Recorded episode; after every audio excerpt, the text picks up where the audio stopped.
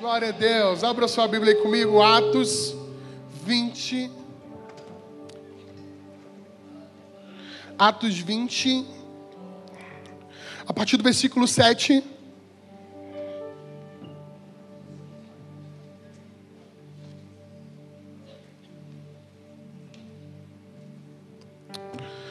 Amém? Vamos ler juntos no 3? 1, 2, 3.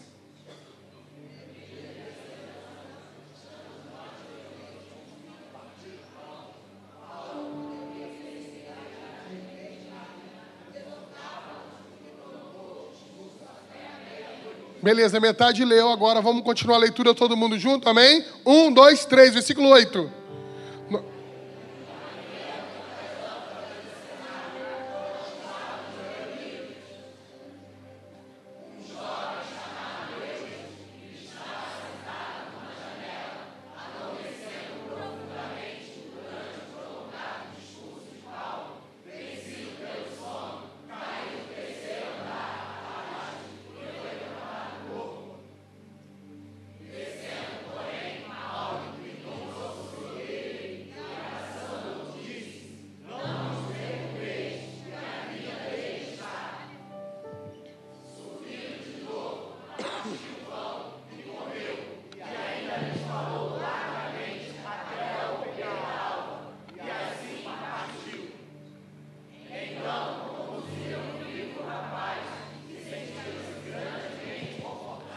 Você diz amém?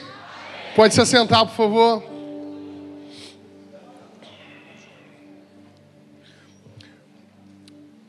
Pessoal, esse texto é um texto onde nós vemos um milagre acontecer.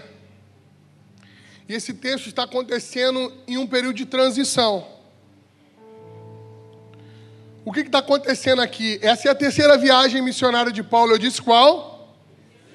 E essa viagem é uma viagem muito frutífera. O apóstolo Paulo está na Ásia Menor, na igreja de Éfeso, uma igreja histórica, uma igreja que prosperou muito.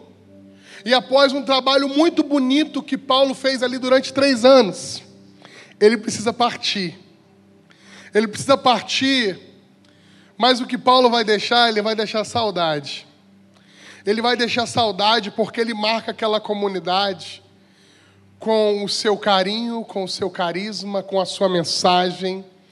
Ele marcou aquela comunidade de forma brilhante. Eu quero lembrar você que o apóstolo Paulo é o apóstolo dos gentios. É alguém altamente conhecido naquela região, altamente respeitado. E depois de um trabalho de três anos, muito bem feito, o que ele vai deixar na comunidade é saudades.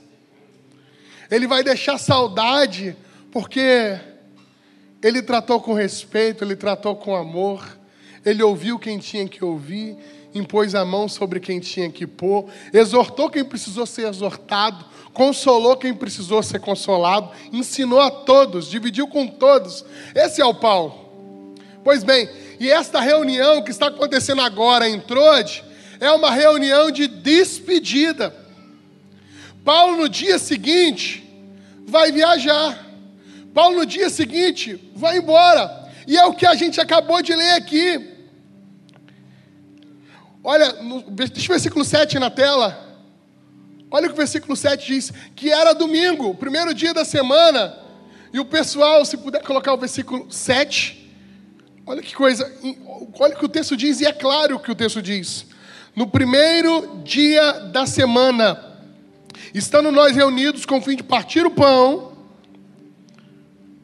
Paulo, que devia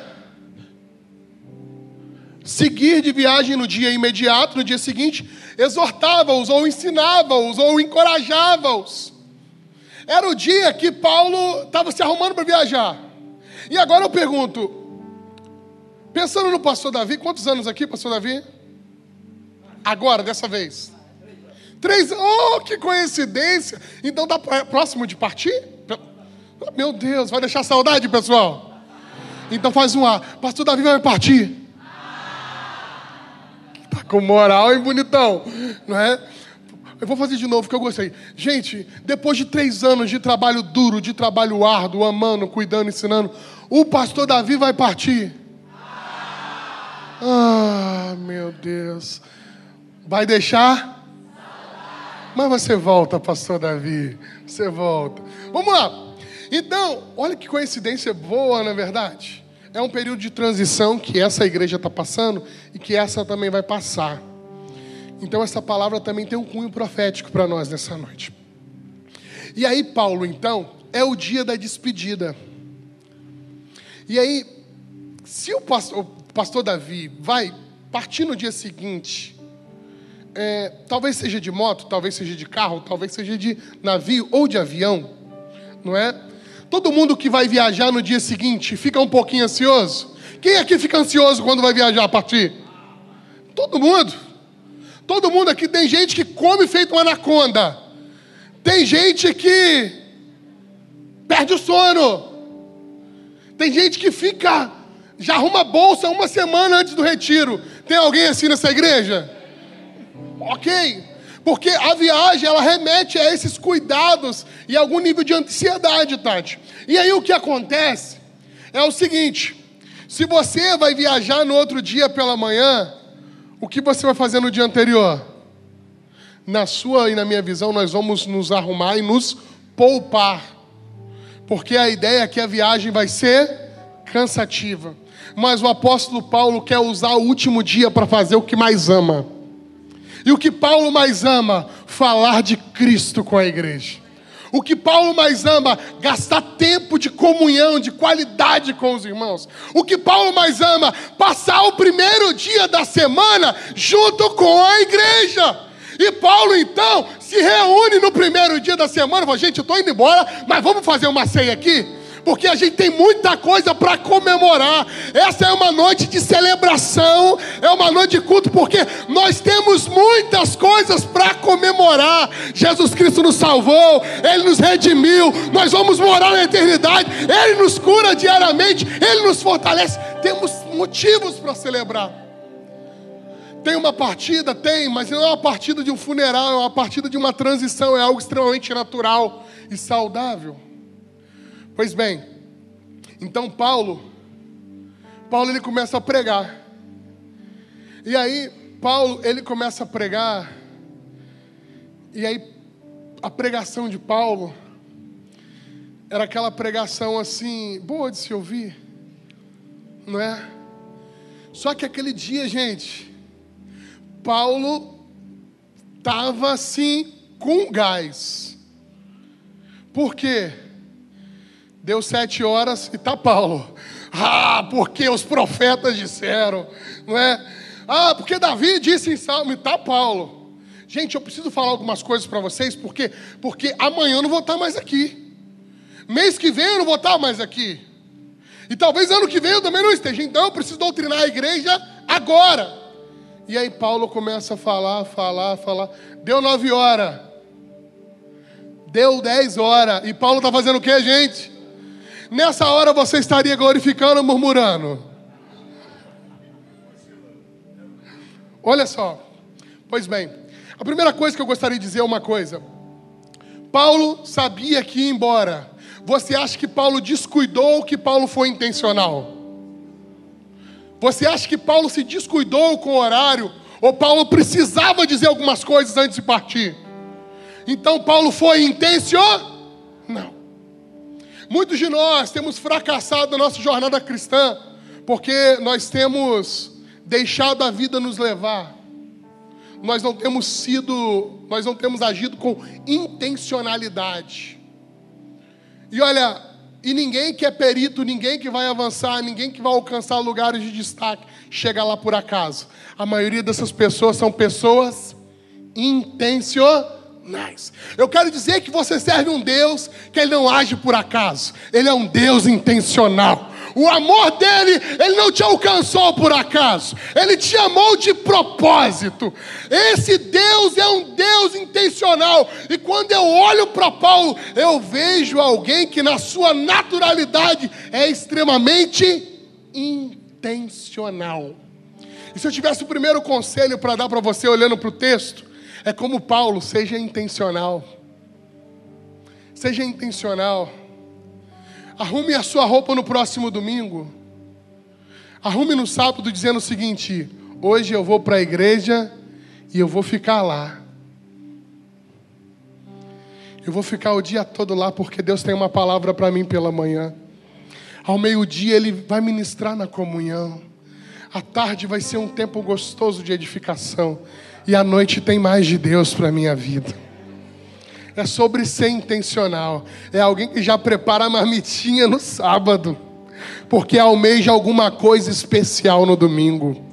E Deus está aqui para liberar algo especial sobre a vida de pessoas intencionais. Muitos de nós, quando vimos para a congregação, para a comunhão, dizem assim: ah, eu vou lá. Porque talvez Deus tenha alguma coisa, eu quero dizer uma coisa: Deus não trabalha com talvez, Ele é um Deus intencional. Deus tem algo para nós essa noite. Ele conhece todas as necessidades, dos adolescentes, crianças aos anciãos. E Ele é poderoso para suprir a todos. Então, como Paulo, seja intencional. Você pode dizer para o seu vizinho, diga assim, seja mais intencional. Alguém disse que o sucesso está na rotina. Alguém disse que o êxito em tudo que fazemos está na intencionalidade.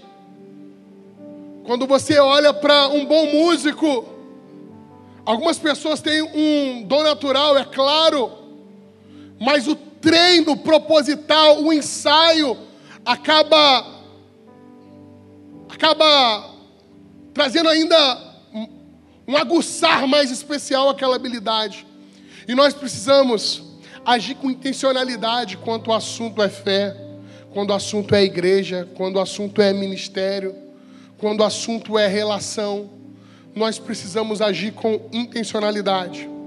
Agora, gente, Paulo Paulo prega, e no primeiro momento ele prega até meia-noite.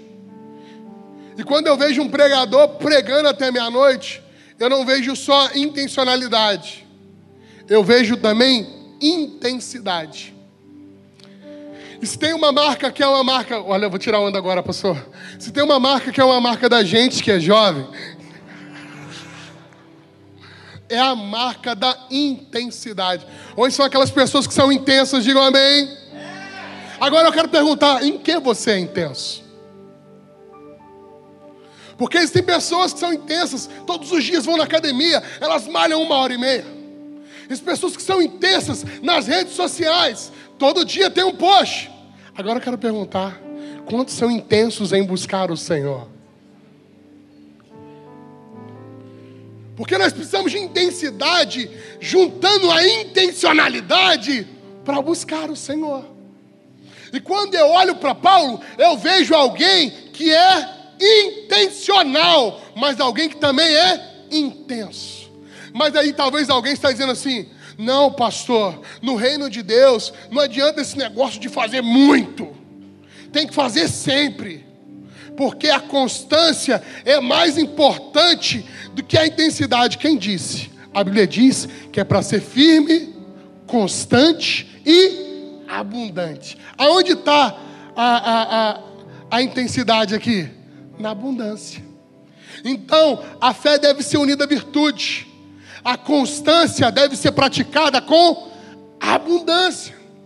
E se nós precisamos aprender com Paulo aqui, sobre intencionalidade, nós também precisamos aprender com Paulo sobre ser intenso, intenso em Deus, intenso no reino de Deus, intenso ministerialmente, intenso congregacionalmente. Uau! Eu estava ali atrás me deliciando da comunhão, apesar da mesa estar belíssima, mas eu amo gente, e eu estava ali só desfrutando do pessoal que está aqui desde manhã na igreja, pastor. Eu, se tem uma coisa que eu acho bonito na Maranata é isso. Esse negócio dos crentes passar o dia na igreja. Tem pastor que até mora em cima da igreja.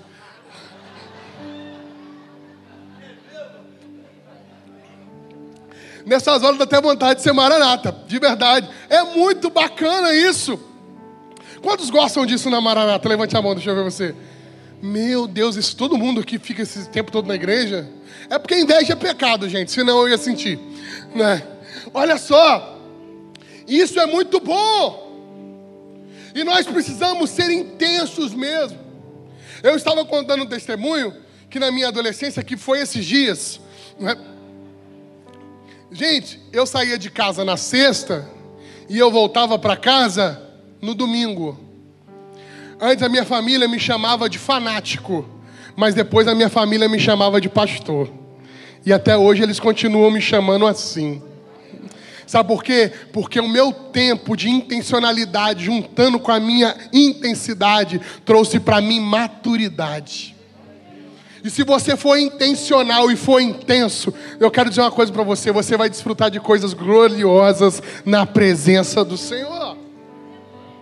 Agora, Paulo está lá, meia-noite, cheio de, de vigor, pregando. E aí, agora entra o personagem em cena, que é o personagem que todo mundo detona. Quem aqui já viu um pregador pregar bem sobre Eutico? Levanta a mão. Não tem. Todo mundo que prega sobre Eutico prega e fala. Fala mal. Mas eu vim aqui para dizer que Eutico é um modelo para mim e para você. Hoje eu vim aqui pregar e dizer assim: ó, seja um Eutico.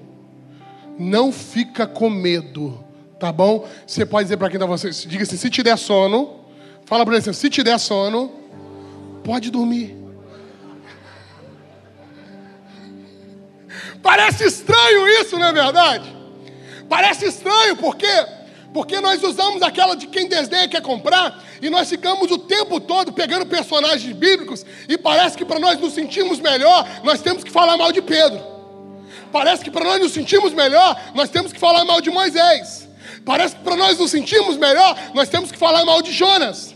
E a gente sempre pega um erro de um personagem e coloca em evidência para exortar a igreja. Mas o texto bíblico que nós lemos não nos dá margem para nós falar mal de Eutico, gente.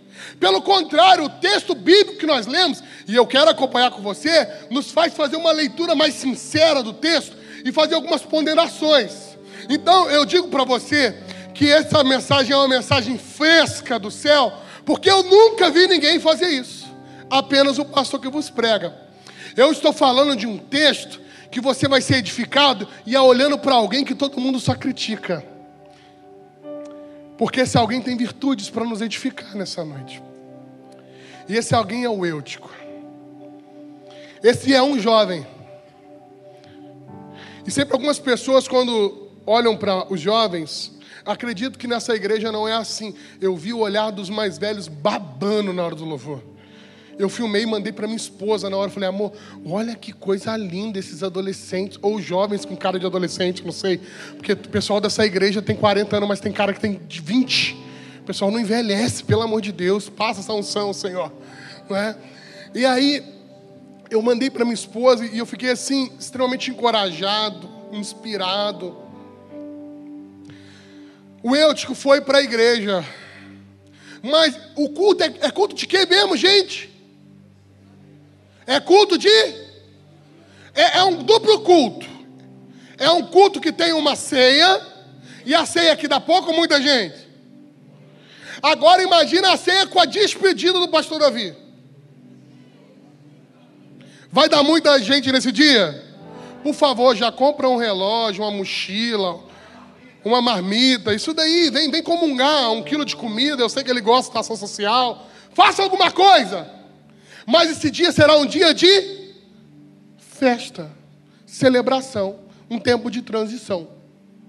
Agora eu quero pensar com você o seguinte: você acha que esse pastorzão radical é mais famoso ou menos famoso que o Paulo, o apóstolo Paulo? Seja franco comigo.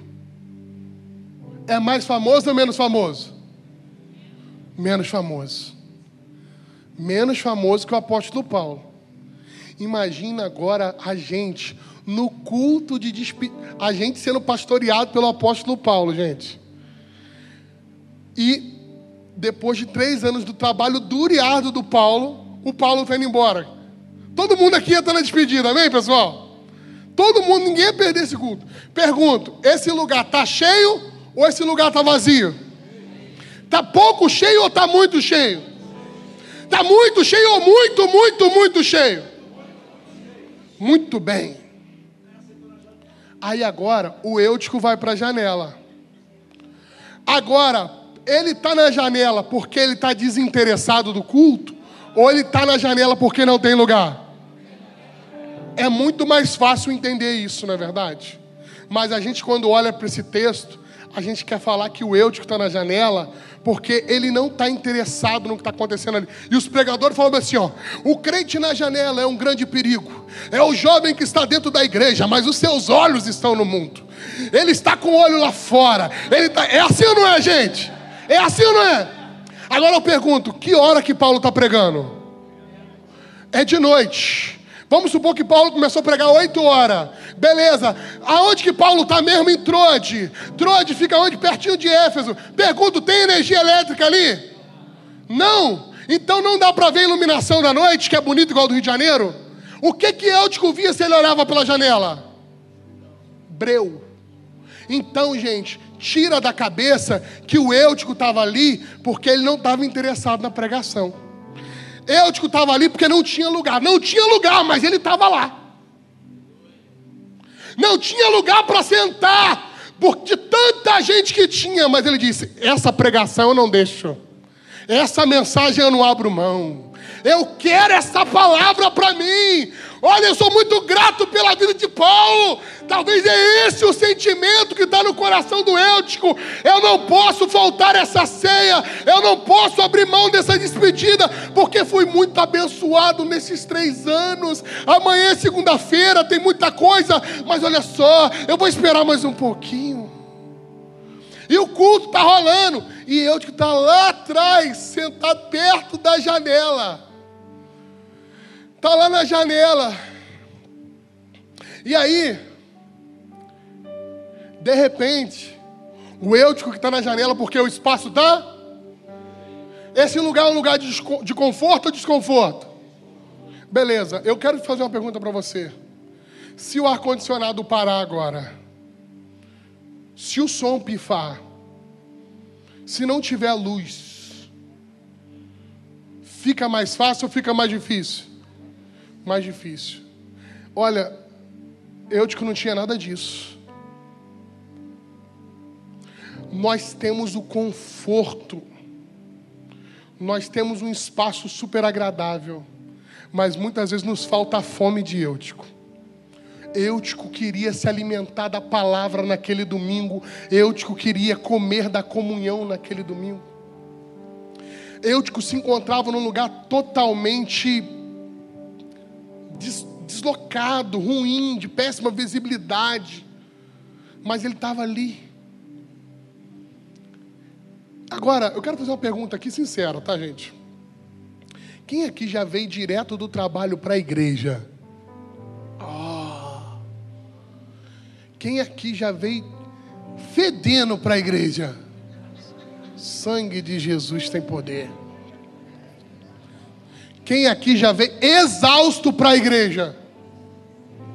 Agora você vai levantar a mão mais alto. Quero ver se você é corajoso. Quem aqui já dormiu no culto? Meu Deus.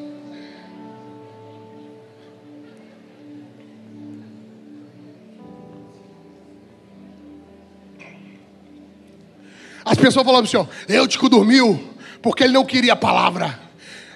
No ambiente de muita luz ou seja, no ambiente de revelação.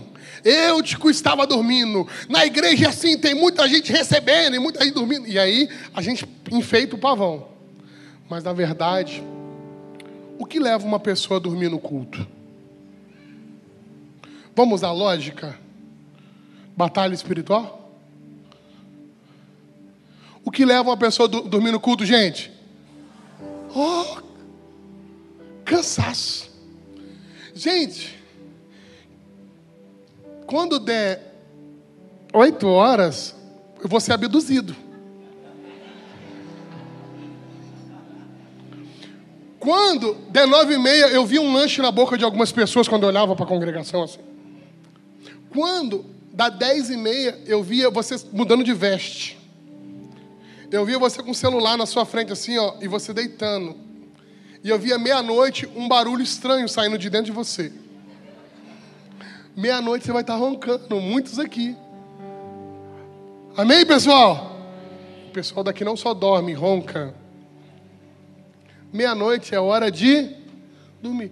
Então, se eu começar a estender a pregação aqui, o pastor Davi, lógico, vai apertar o botão, eu vou cair, vou ser transportado. Mas olha só, se eu estender a mensagem até meia-noite e alguém dormir aqui, é extremamente normal. Porque é meia-noite, gente. Agora pensa num lugar sem energia elétrica, sem ar-condicionado, tem fumaça, um breu lá fora, o cara tá cansado, num lugar ruim pra valer, mais escurinho, porque é perto da janela. E ele tá ali. E Paulo tá, vamos ler o Salmo 119 agora. Olha só, gente, que o salmista está dizendo sobre a palavra. Lâmpada para os meus pés e luz para o meu. Gente, olha aqui, ele diz: Foi-me bom ser afligido, ó, escondi a sua palavra. Gente, vamos fazer uma leitura? Né? Suponhamos, o apóstolo Paulo está pregando. A mensagem é ruim é boa? Mas, gente, não importa quem é o pregador, se a mensagem é boa. Quando der meia-noite, todo mundo aqui vai estar tá com sono. E onde que está? Porque o sono dá sinais, né? Começa a tossir, de repente ele começa a abrir boca, e a Bíblia diz que ele foi vencido pelo sono.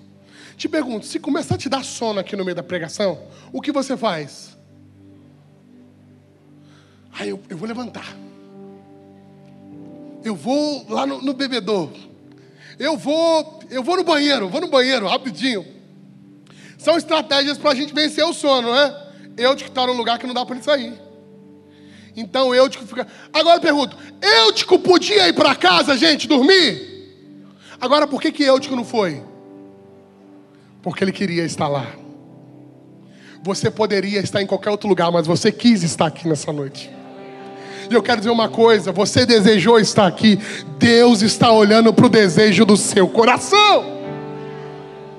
Eutico podia estar em qualquer outro lugar, mas se ele subisse essa música, ele ia cantar depois do milagre. Eutico, por que você não foi dormir? Eu poderia estar em qualquer outro lugar, mas tua glória me atraiu. Olha, gente, o Eutico podia sim estar na cama dele, o Eutico sim podia estar na praça com os amigos, o Eutico podia sim estar na lanchonete, ele podia sim estar na pracinha, mas o Eutico escolheu a casa do Senhor, o Eutico escolheu a palavra do Senhor, o Eutico escolheu a presença do Senhor, e eu quero dizer: Deus tem algo para o Eutico nessa noite. Pois bem, ele está deslocado. Pois bem, ele está cansado. Pois bem, ele está com sono. Mas ele está ali. E quando eu olho para eu, que é o modelo para a gente, é o seguinte: no dia que você estiver deslocado na comunidade, permaneça. No dia que você estiver cansado no meio da comunidade, permaneça. No dia que você estiver machucado no meio da comunidade, permaneça. Por quê? Porque o Deus que se manifesta no meio da comunidade há de alcançar o seu coração. E aí o Eutico, então, gente, ele, ele começa a pescar, pescar e é vencido. Olha o que o versículo diz, o versículo 9: vencido pelo sono. Não foi demônio, não foi porque ele estava olhando para o mundo, foi cansaço. E a gente que está aqui, a gente que lidera, a gente que serve, a gente também se cansa, pastor. A gente se cansa. E às vezes a gente quer muito viver algo, mas nós estamos cansados. E eu quero dizer que até Jesus se cansou. E quando Jesus cansou, sabe o que ele fez? Dormiu. Dormiu no barco. Veio a tempestade, Jesus estava fazendo o quê? Dormindo, dormindo muito. Por que Jesus estava dormindo? Estava cansado. Só se olhar o capítulo 3 de Marcos, estava na rotina exaustiva. Então, enquanto eu falo, tem até gente abrindo boca. Essa mensagem está dando sono em algumas pessoas. Preste atenção, natural. Se alguém dormir na comunidade, é natural essa pessoa estar cansada. Mas eu acho muito bonito quando uma pessoa cansada vem dormir na igreja. Lá na igreja eu sempre brinco, tem uma irmã que fica perto de uma coluna na lateral da igreja e eu falo, aquela coluna ali é seu tabiceiro, o espírito de Jacó. Ela deita para ter sonhos proféticos, né? Só que eu acho muito bonito ela saindo do trabalho e vir se escorar na coluna da igreja. De repente ela abre o olho e fala assim: Glória a Deus! E aí um dia perguntaram assim: Irmã, por que você não vai dormir em casa? Ela, antes, melhor dormir na casa do Senhor do que dormir na frente da televisão. Porque lá eu só ouço notícia de morte, mas aqui eu pego as notícias de vida. E eu achei aquela resposta muito pentecostal. Eu achei uma resposta muito assembleana. Eu dei um glória. Falei que maravilha. E eu convido os irmãos, quando estiver cansado, vem para cá dormir na casa do Senhor. Mas quando você despertar, desperte adorando o nome dEle. Dê para o Senhor a sua força, mas dê para Ele a sua fraqueza. Dê para o Senhor a sua fé, mas dê para Ele a sua incredulidade. Dê para o Senhor o seu sorriso, mas dê para o Senhor também a sua lágrima. Dê para o Senhor o seu recurso, mas dê para o Senhor a sua escassez. Dê tudo para o Senhor. E aí então, o Eutico dorme. Gente, e pensa no culto gostoso. O jovem encheu cantado. Teve teatro e Paulo está pregando. O ambiente está gostoso demais. Mas de repente o que é belo se torna uma tragédia. Por quê? Porque um jovem cai de uma altura gigante. E aí, se esse culto acontece aqui, quem está pregando vê ou não vê o cara cair? Vê. Mas aqui tem tanta gente que Paulo não vê. Olha o que o texto diz. Quando o jovem caiu, ele foi levantado morto. Ou seja, parece-me que vem alguém para comunicar a Paulo. Parece que trazem até Paulo. E aí eu disse que Paulo é intenso. Eu disse que Paulo é intenso. E eu vejo essas duas coisas em Eutico também. Eutico está ali de propósito. Eutico permanece mesmo cansado. A mesma, a mesma característica que eu vejo no púlpito, eu vejo em alguém que está na beira da janela. A mesma característica que eu vejo num apóstolo, eu vejo em um jovem. Agora, tem outra coisa que me chama muita atenção aqui. Paulo, que é intencional, Paulo, que é intenso, agora me dá uma lição de sensibilidade. Porque olha que coisa incrível. Versículo 10, você pode ler o versículo 10? Põe na tela para a gente o versículo 10. E aí nós vamos ler juntos no 3. 1, 2, 3.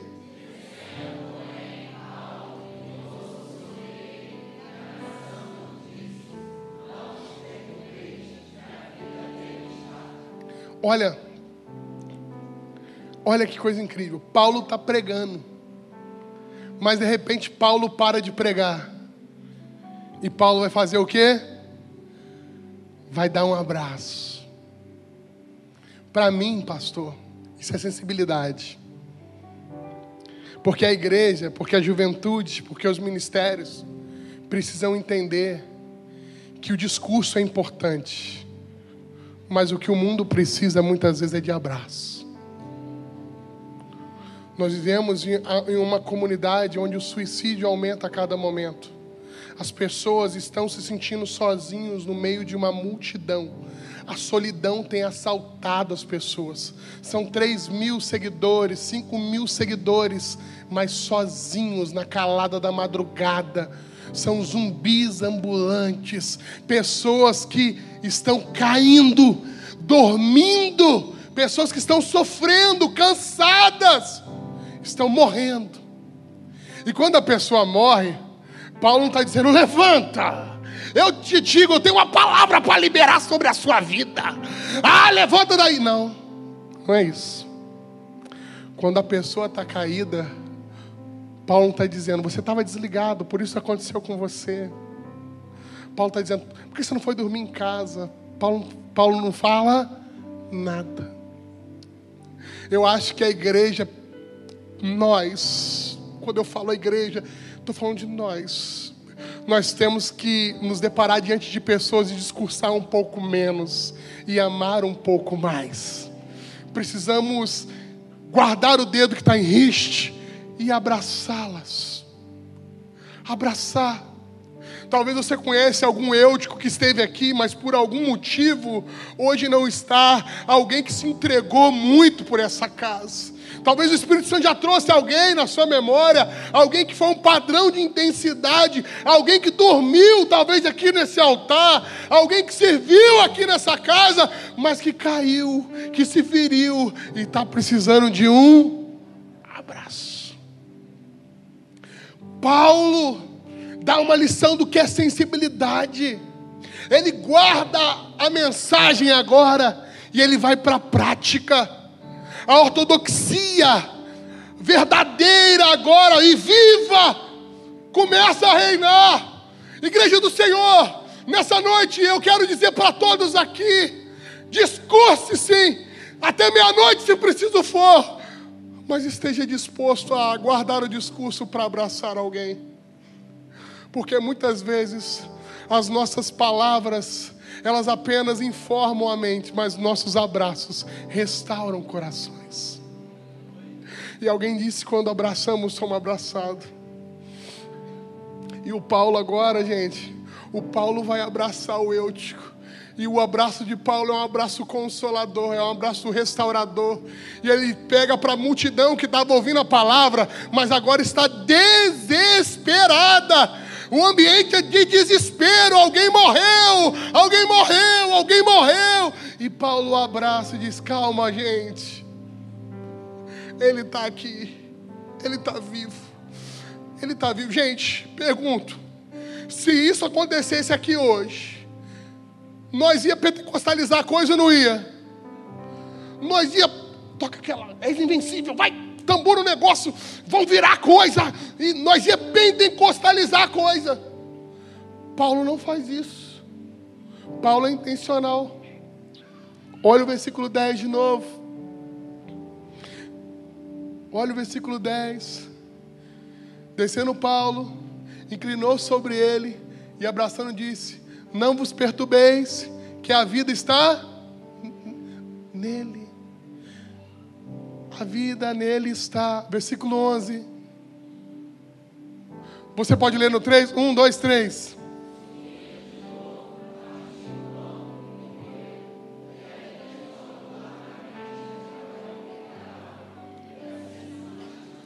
Agora que o Eutico ressuscitou, você, gente, o Eutico está vivo, vamos ceiar? Vamos ceiar, vamos, vamos, vamos comungar, vamos comer o pão. Vamos comer. E, gente, você sabe que a ceia aqui, nesse contexto, é comida por ferro. E agora eu pergunto, gente, era que hora isso, gente? Meia-noite. O pessoal deve estar com fome, que crente come, não é verdade? Meia-noite. O Eutico já estava com sono, dormiu foi ressuscitado. Agora eu quero perguntar: quem acha que Eutico foi embora depois da ressurreição? Eutico ficou até que hora? Mas amanhã é segunda-feira. Amanhã tem escola. Amanhã tem trabalho. Mas Eutico não quer ir embora. O Eutico talvez tenha no coração que o salmista tem. Uma coisa peça ao Senhor e a buscarei. E você é intencional que eu possa habitar na casa do Senhor todos os dias da minha vida, que eu possa aprender no seu santo templo. E, e olha, Paulo volta para a comunhão, Paulo volta para ceiar, Paulo chama todo mundo. E agora, olha como a história acaba. Versículo 12, para a gente terminar. Vamos lá, um, dois, três.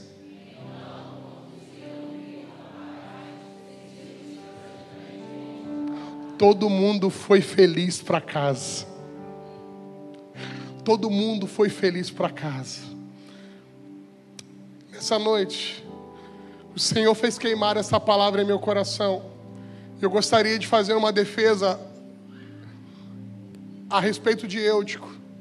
Eu gostaria de fazer uma defesa dos jovens, dos adolescentes que estão aqui, que muitas vezes bem intencionados se cansam no meio do caminho se fadigam na jornada, se cansam, caem, caem em várias ciladas, armadilhas da vida, armadilhas do coração, armadilhas da religiosidade, armadilhas da falsa espiritualidade. Sim, no começo tudo era uma boa intenção. Sim, no começo sim, era, era uma vontade sadia de estar na comunidade, mas infelizmente a queda veio. Mas eu quero dizer uma coisa para você: se tem um lugar bom para cair, é na presença do Senhor. O que, pastor Alex, é exatamente isso que eu estou dizendo. Eu não estou pregando nenhuma heresia aqui nessa noite. Eu quero dizer uma coisa: há perdão para você, há restauração para você, há abraço para você, jovem, há lugar na mesa para você, querido, querido, há lugar para todos nós. Olha, talvez se Eutico caísse em uma laje, se divertindo, lá ele ficaria, mas porque ele estava na casa do Senhor, ele foi restaurado. E eu quero nessa noite dizer uma coisa para todos que estão aqui: tem restauração de Deus para nós, tem restauração da parte do Senhor.